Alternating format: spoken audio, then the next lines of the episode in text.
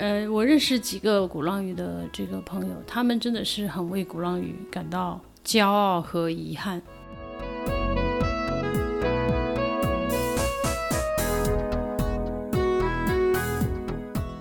我有次走在厦大的校园里面，然后后面有两个人特别激动的说：“哇，这就是拍《一起来看流星雨》的学校，我真的好想考上。”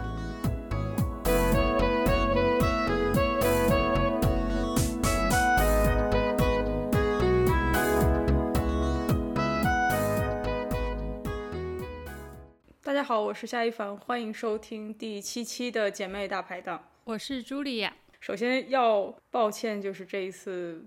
播客是过分的晚上线了，然后也收到了很多听众婉转或者直白的催更，确实就是因为太忙了。然后按照 Julie 的话说，就是我太忙了，然后他太懒了。居然把我的谦虚当成了事实，没有没有，因为夏一凡在忙他的，然后我也觉得。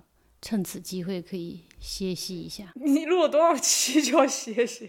其实我们也录了两期的播客，呃，但是其实我们都不是很满意播客的质量。其实也是在准备那两期播客的时候比较的仓促吧，所以就，嗯，与其说是仓促的上线，不如说不上线，然后上线一期我们自以为可能可以会更好的播客。这次我们这个文案也已经搁置了一段时间了。对对，所以。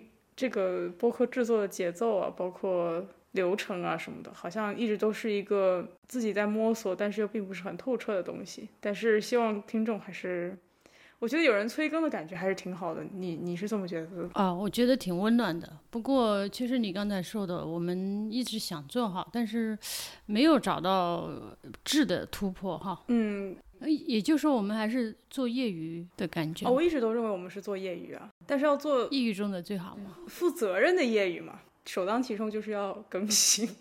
嗯，总而言之就是非常抱歉没有及时的更新，然后接下来的话会努力做到两周一更或者三周一更这样一个。这次停了多久啊？蛮久的吧，一个月多。因为上次的时候我们是坐在一个十分钟的。所谓节庆问候，那个不太算一个正式的节目哦，那是蛮久。但是那个之前的话，甚至是我还在广州隔离的时候。Anyway，所以这一次呢，因为这个文案甚至也被搁置了，所以我们在聊一个有一点点 滞后的话题。但是我觉得这个话题呢，跟十一可有关系可无关系，只是说从这个点子发散出来的这个这个观察是一个十一的观察。就是有一次我在豆瓣上看到一个帖子，是说。最坑爹的旅行地的网络讨论，这是一个以虎扑跟知乎的帖子作为数据来源，截止到九月二十三号的一个图表。那厦门在这个最坑爹旅行地的讨论中提及次数是第一名，然后是西安、桂林、丽江、杭州等等这样。在景点的名字被提及，也是厦门的鼓浪屿是高居榜首，然后后面再跟着一些什么古镇啊。户部巷啊之类这样的也是属于著名景点吧，所以我们就在想说，住在厦门这么长的时间，对于厦门作为一个旅行地这种受到广大欢迎，但是又暧昧不清的一种状态，其实也有一些可以聊一聊的话题。包括我们也有自己的朋友啊来厦门玩这样的经验，或许也有朋友想要再来厦门玩这样的经验，所以聊聊这个城市，然后聊聊。为什么厦门会变成这个样子？厦门是不是真的这个样子？以及如果你要来厦门玩的话，我们 会有怎么样的建议吧？所以，我们其实刚开始想的是说，我们聊聊厦门是不是一开始就是一个旅行地？因为毕竟在我们居住的这个时间里面，厦门一开始并不是一个那么热门的旅行地。最起码在我的感知里面，它有一个变化的过程。因为厦门是一个。呃，之前的概念是一个前线城市吧？啊，对，没错，这个还挺有趣的。我插一下哈，因为这是我的兴趣点。对，它是一个前线城市，它到现在都是一个前线城市，它的得到特区的这个。基础也是因为它作为台湾的这么一个对应的一个特区城市，包括再往前推的金门炮战，甚至是二十世纪初的时候这个开埠，呃，厦门也是，其实一直是一个政治啊、地理啊上这种比较重要的城市，并不是一个一开始就是充满着这种旅游啊、网红啊这种气息的城市。Anyway，继续。对，前线城市，它因为我来厦门非常多年了，所以厦门作为一个特别热门的旅游城市，我觉得应该是最最近的八年左右吧。而且现在厦门是应该是个网红旅游城市，可能跟它这几年的发展是密切相关的。我们厦门这次你刚才说到受到网友的一些比较低的评价。觉得也是挺无语的，因为我们厦门还是 在我走过的这么多城市来讲，不管是城市的这种呃精致啊、干净啊，还有温馨啊，都是属于名列前茅的。当然，它不能跟大城市比，而且我觉得旅游的话，也不一定是要去到大城市嘛，所以它还是有它的独特性。那它的那些弊端是不是独特的？是厦门所独有的呢？其实也不是，所以是一些共有的弊端。所以我们先说一说为什么厦门还是特别招人喜欢。可以啊，你先说一个，然后我再看看能不能跟上。我这第一点就是我自己的亲身感受，因为我当年第一次来厦门的时候，我之前从来没来过厦门，我就觉得这个名字特别好。大厦之门，厦门的那应该是大厦，大厦之门，还好 不好意思，这笑太多。因为那个，所以呃，当时就觉得这个名字就就有一种很神秘的感觉，啊，就代表着一些意境啊、美好什么的。然后当年就是冲着这个名字来的。我相信旅游的话，估计也有一些人可能是通过一些这种对于名字的一种憧憬啊，还有。旁人对这个城市的一个描绘来的，所以名字很重要，吸引了很多人。我觉得这是我认为的第一个优势吧。厦门对于我来讲，我的感受肯定很不一样嘛。毕竟我有对厦门的这种生活感知，肯定是在我小学以后了。那已经是零零年嘛，就二十一世纪的事情。厦门最开始的旅游的这个感受，一个是来自于电视剧。因为我有次走在厦大的校园里面，然后后面有两个人特别激动的说：“哇，这就是拍一起来看流星雨的学校，我真的好想考上。”然后那个时候就很震惊，因为厦大是一个本身就很优秀的学校，但是那个电视剧本身不怎么样，所以我就很震惊，说这个东西它影响了很多人对呃厦门的一个感官。然后《疯狂的赛车》也是在厦门拍的嘛，那是另外一个气质的厦门。然后最近有个电视剧叫《以家人之名》。也是在厦门拍的，所以其实很多人是作为取景地来厦门的，这是一种流行文化吧。其次就是因为我们家住的离中心旅游区是不是特别近的嘛？但凡出现到堵车或人多的地方的时候，就会感觉到说，哦，这来到了厦门的旅游区。小时候的时候，很多旅客会穿着那种特别波西米亚风的那种花的长裙，然后在厦门拍照。那个时候，我感觉厦门好像就是一个很好拍照的地方。为这个节目特意下了小红书看了一下，大家现在在厦门在做什么？现在也是在拍照。然后有很多人就说这是厦门是一个很好出片的地方，但是他们，我至今都不知道为什么，可能听众知道吧？就是说他们会说这是一个很好出日本或者韩国的街头风格片的地方。所以有些照片他会是说假装在镰仓，所以他是来厦门拍出一种海外的感觉，可能特别适合现在年轻人的一些需求哈。不过我我是觉得可能他们具有很强的这种创造力吧，因为我们自己走在很多街上并没有 这种意识哈，就是他会跟东亚的一些著名的景点挂上钩。倒也不是景点，是一种风格。但是说实话，我们在街上看到。拍照的人也很少，所以我们确实可能并不知道他们具体在哪里拍出这样的照片。就代表一部分人喜欢厦门的原因吧？我觉得代表很大一部分年轻人喜欢厦门的原因。早期来讲，厦门还是有对台湾的一些地理优势，大家觉得说这个可能是最近的一个地方，甚至很多人就是来看金门的。其实没想到金门是还离着有一段距离，啊，需要通过比较高倍的望远镜才能望到。但是。嗯，有一部分人是怀着这样的一种想法过来的，那还有一个是大海的诱惑。其实内陆城市啊，就是很多人是奔着海来的。这个特别有趣，因为对于南方人来讲，就是奔着雪去北方嘛。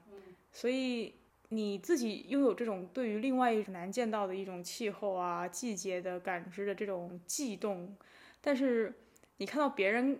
像湖南的亲戚，就是内陆城市嘛，小小孩看到海的时候会非常激动，那一刻你才会发现，哦，原来我生活中就是习以为常的东西。对，一是一个特别神奇的概念。但是我后来想了一下，如果是内陆，或者说你一直没有看到海，你只在文学上或者说歌曲上、电视上看到海，然后你第一次看到海的时候，应该还是一种很大的震撼，我觉得。然后厦门也是福建的一个首要城市吧，所以如果说要来福建省这么一个这个方向旅游的话，厦门一定是必不可少的第一站吧。嗯，也许第二站就是武夷山，其他的基本上大家不是那么熟熟知。嗯，那我觉得厦门具有这些方面的优势。然后我印象当中呢，还有一个就是。大概是五六年前吧，就是深圳、广州开通了到厦门的直通的高铁，哇，这一下子带来了巨大的客源的感觉。那个时候就开始，我们那个市中心，包括鼓浪屿，就开始是那种人挤人的状态，而且不太分得清旺季和淡季，可能只能分得清是周末和非周末的感觉。所以我觉得后续如果是中。部地区，比如说湖南、湖北啊这样的地区，开通到厦门的直通的高铁，好像是明年吧就会开通。我想厦门会迎来新的一波这种游客，会更加热闹。所以我们就会要讨论一下，说游客越多，厦门会越受欢迎吗？好像会有很多问题。其实如果说回那个排名的话，你看它厦门后面跟的是，比如说西安。我就挺为西安郊区的，比如说苏州，我也很为苏州郊区啊。我觉得可能是成都，这我觉得不是坑爹的旅行地啊。我觉得他们作为旅行地，对于厦门来讲会更……因为呃，这我插一句，就是说网上的评论它是代表一部分人，对吧？所以而且很多人是愿意去发表不好的评价，好的评价反而会更少一些。所以我就在回应你说，游客来的更多，他。会对这个旅行地的评价越发积极吗？可能也不一定。是肯定不一定啊，所以就说带来了更多的游客。如果说呃一些惯有的问题啊、固有的问题不能解决的话，或者有些问题根本也解决不了的话，他的这个旅游者的旅行感受可能整体是没办法提高的。所以我们今天不是一一开始基于你那些数据来谈嘛？就是说，那到底厦门有那么？或者鼓浪屿有那么名不副实吗？因为你说的这个问题，或者说可解决可不解决的所谓的问题之一，就是鼓浪屿。有一些人，无论是本地人还是外地人，都会觉得说，鼓浪屿本身作为一个岛的这个乘客量，包括它早期的这个规划的方向，已经让鼓浪屿没办法最大程度上发挥它作为一个所谓历史城区、世界遗产这么一种魅力了。所以很多人因为鼓浪屿其实是名不副其实嘛。包括如果我的朋友来厦门找我玩，我的一贯原则就是可以一起去玩，但是鼓浪屿我就不陪你上了，因为我实在是没有办法去挤那个位置。鼓浪屿在高峰的时候，我记得当时一直都是厦门日报头版，比如说白天有八万人这样子限限流了的基础上有八万人。包括我们哈，就是在一些特别的时候去到鼓浪屿，还是仍然会为鼓浪屿的特别感到惊叹，而且也很喜欢这个岛它的独特性。但是作为游客来讲，他没办法去体会这些美，也是一种遗憾。所以我在我看来，鼓浪屿是非常有魅力的，而且是呃有它名副其实的那一部分。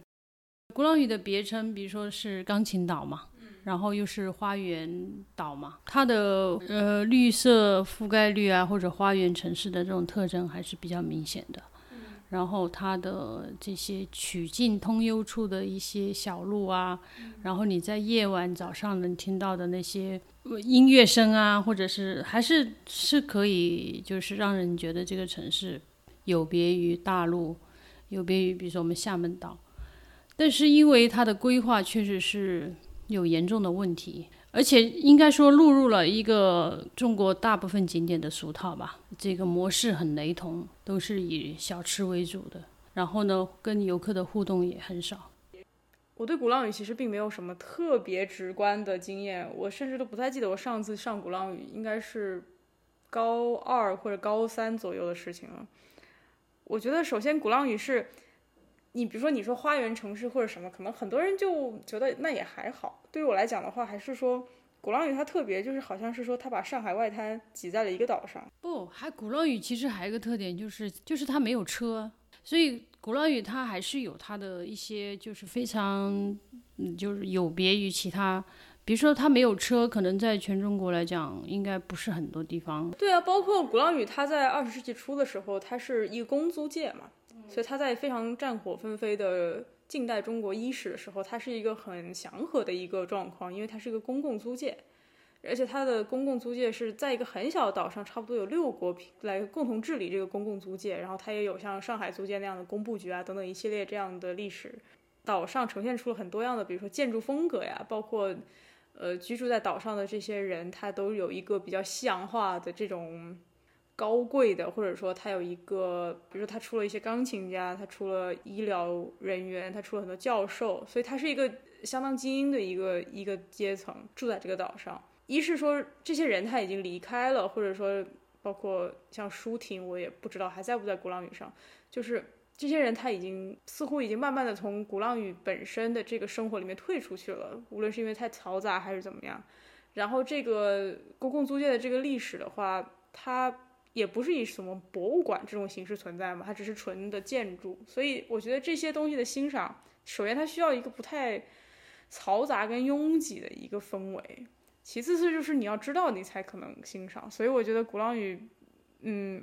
真的是非常的特别，我觉得比古镇啊什么的其实好玩。它虽然很多这个呃文化是不是以博物馆的形式存在的，特别是大型博物馆，但是也有很多小型的这种博物馆的。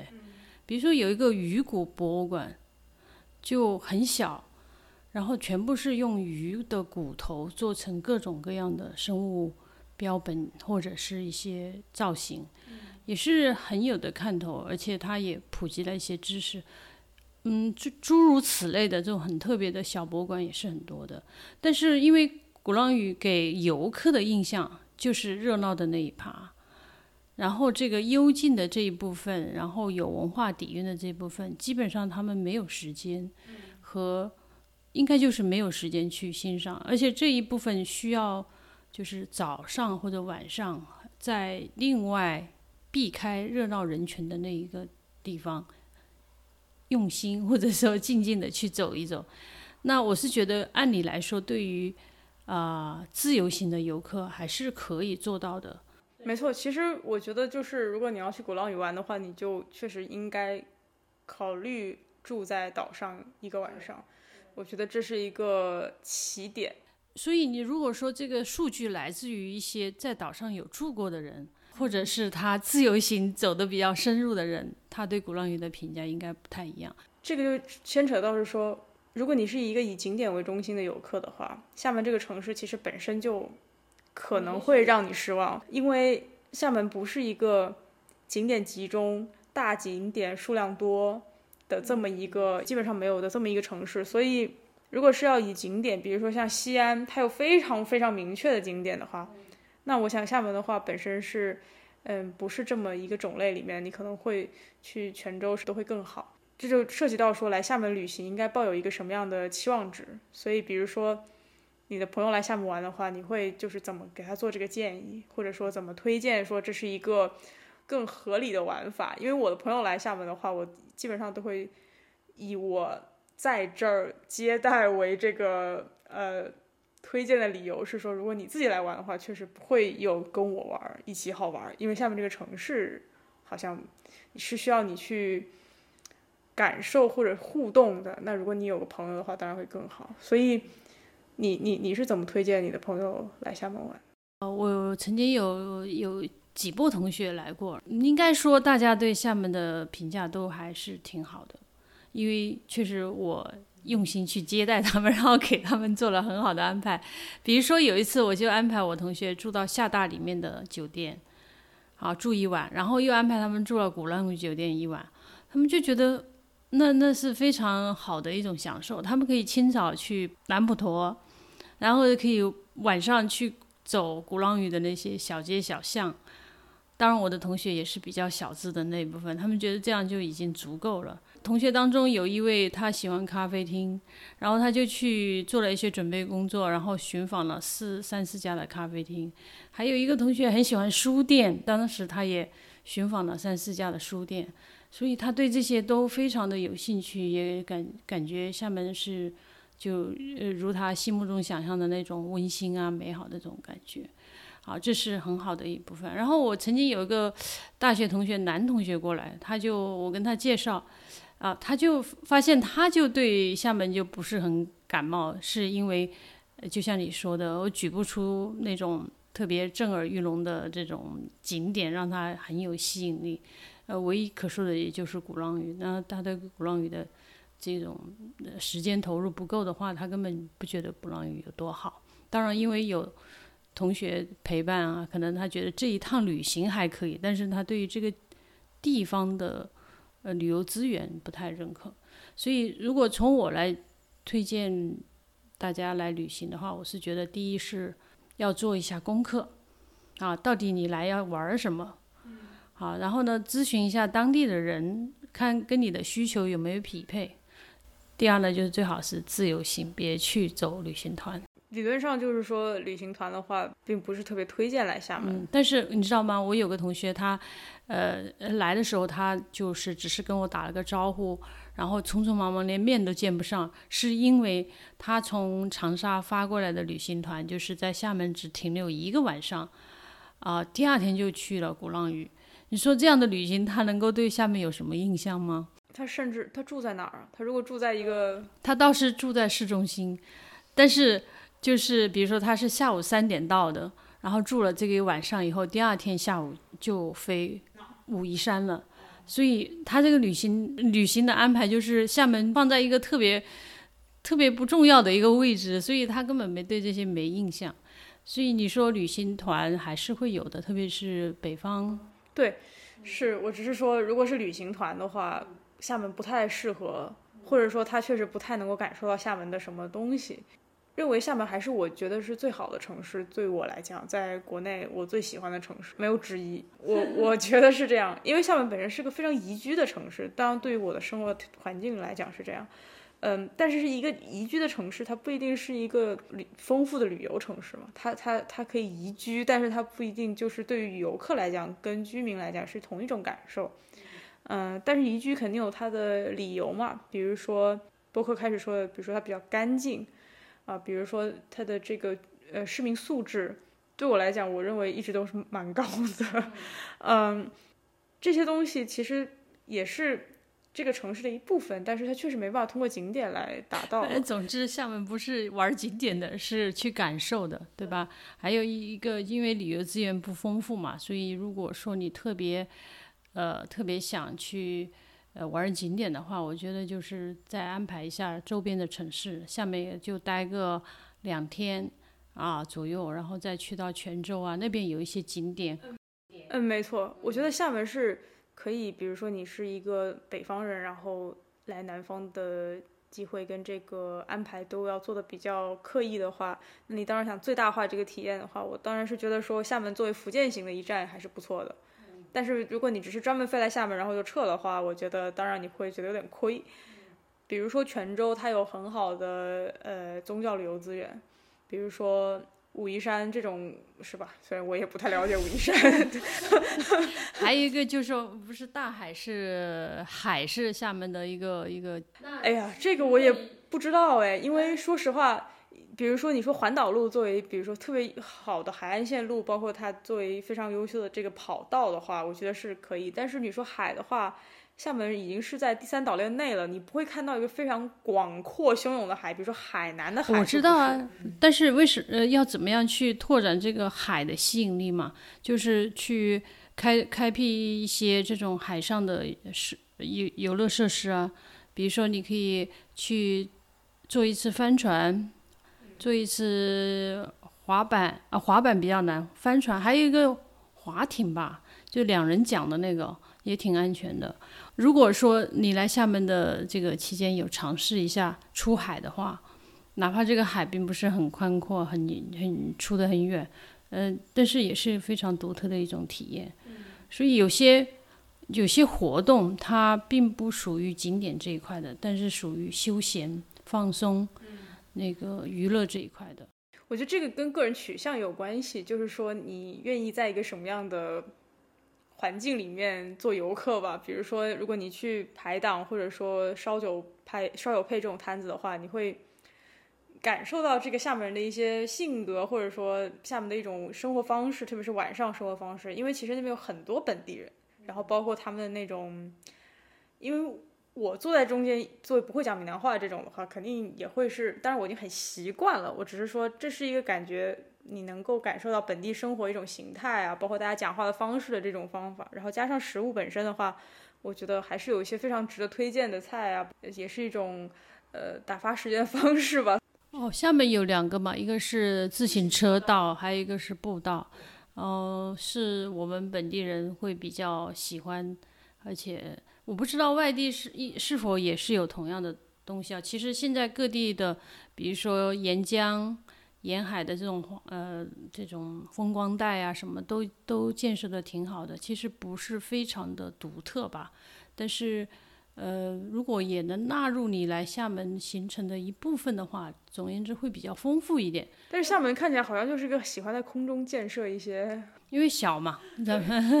我们回到说鼓浪屿哈，其实呃刚才前面说的并不是太多，就是我我想补充一点，就是呃我认识几个鼓浪屿的这个朋友，他们真的是很为鼓浪屿感到骄傲和遗憾，呃希望未来就是说他能够把，因为现在这个负面的这种呃东西也会多啊，然后游客也也确实越来越多，可能也会引起到他们的一个重视吧。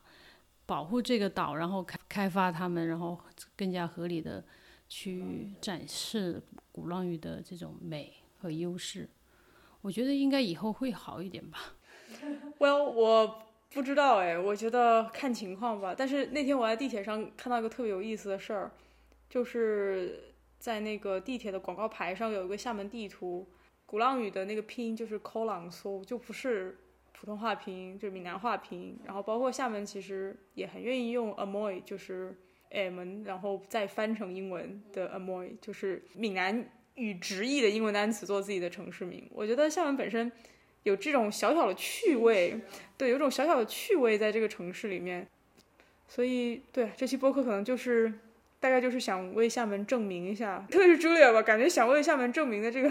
会啊，心情非常强烈。会啊，因为它确实挺好的呀，而且是这几年虽然有这些负面的东西，但是它确实变得更加方便啊，更加舒服。比如说我们现在住的住家的这个海边，几年前它就没有这么舒服。嗯，是吧？我觉得厦门作为本身厦门岛作为一个岛的规划，它也给了很大的局限。包括一个题外话，就是它这个网络的这个数据图表。后面还有一张表，就是说现在大家喜欢去哪玩嘛。然后第一名就比如说新疆，一些湖、一些山，包括，所以其实你可以看到，就是一游客确实现在努力的找人比较少的地方走。第二个是现在大家有一点从城市或者说从人文景观建筑转向到一种自然景观，包括是。少数所谓少数民族风情，或者说人比较少的自然景观，或者更加野一点的自然景观，这个方向上转变。所以说，厦门在这个旅游爱好的转变上，它会不会减轻厦门的这个旅游负担啊？或者说，它会不会推动旅游管理者的一个另外的思考的话，都是一种可能性吧。总之是一个好地方了，就 一言欢迎大家来厦门玩儿。反正也不知道有没有证明，有也没有，我们也不知道有没有证到名了。你你没有证明，我没有证明，对，对你没有展示足够的信心，我是挺有信心的。我觉得是好地方，但是我说了，我我觉得，因为我们人口基数太大了，那你你想想。哪一个呃热点城市不是人满为患，特别是在节假日的时候，所以都是很正常的。看未来的一些规划吧，我觉得还是应该要做一些工作才行。好的，我们又再一次在播客里为厦门市政府 建言，并且担心。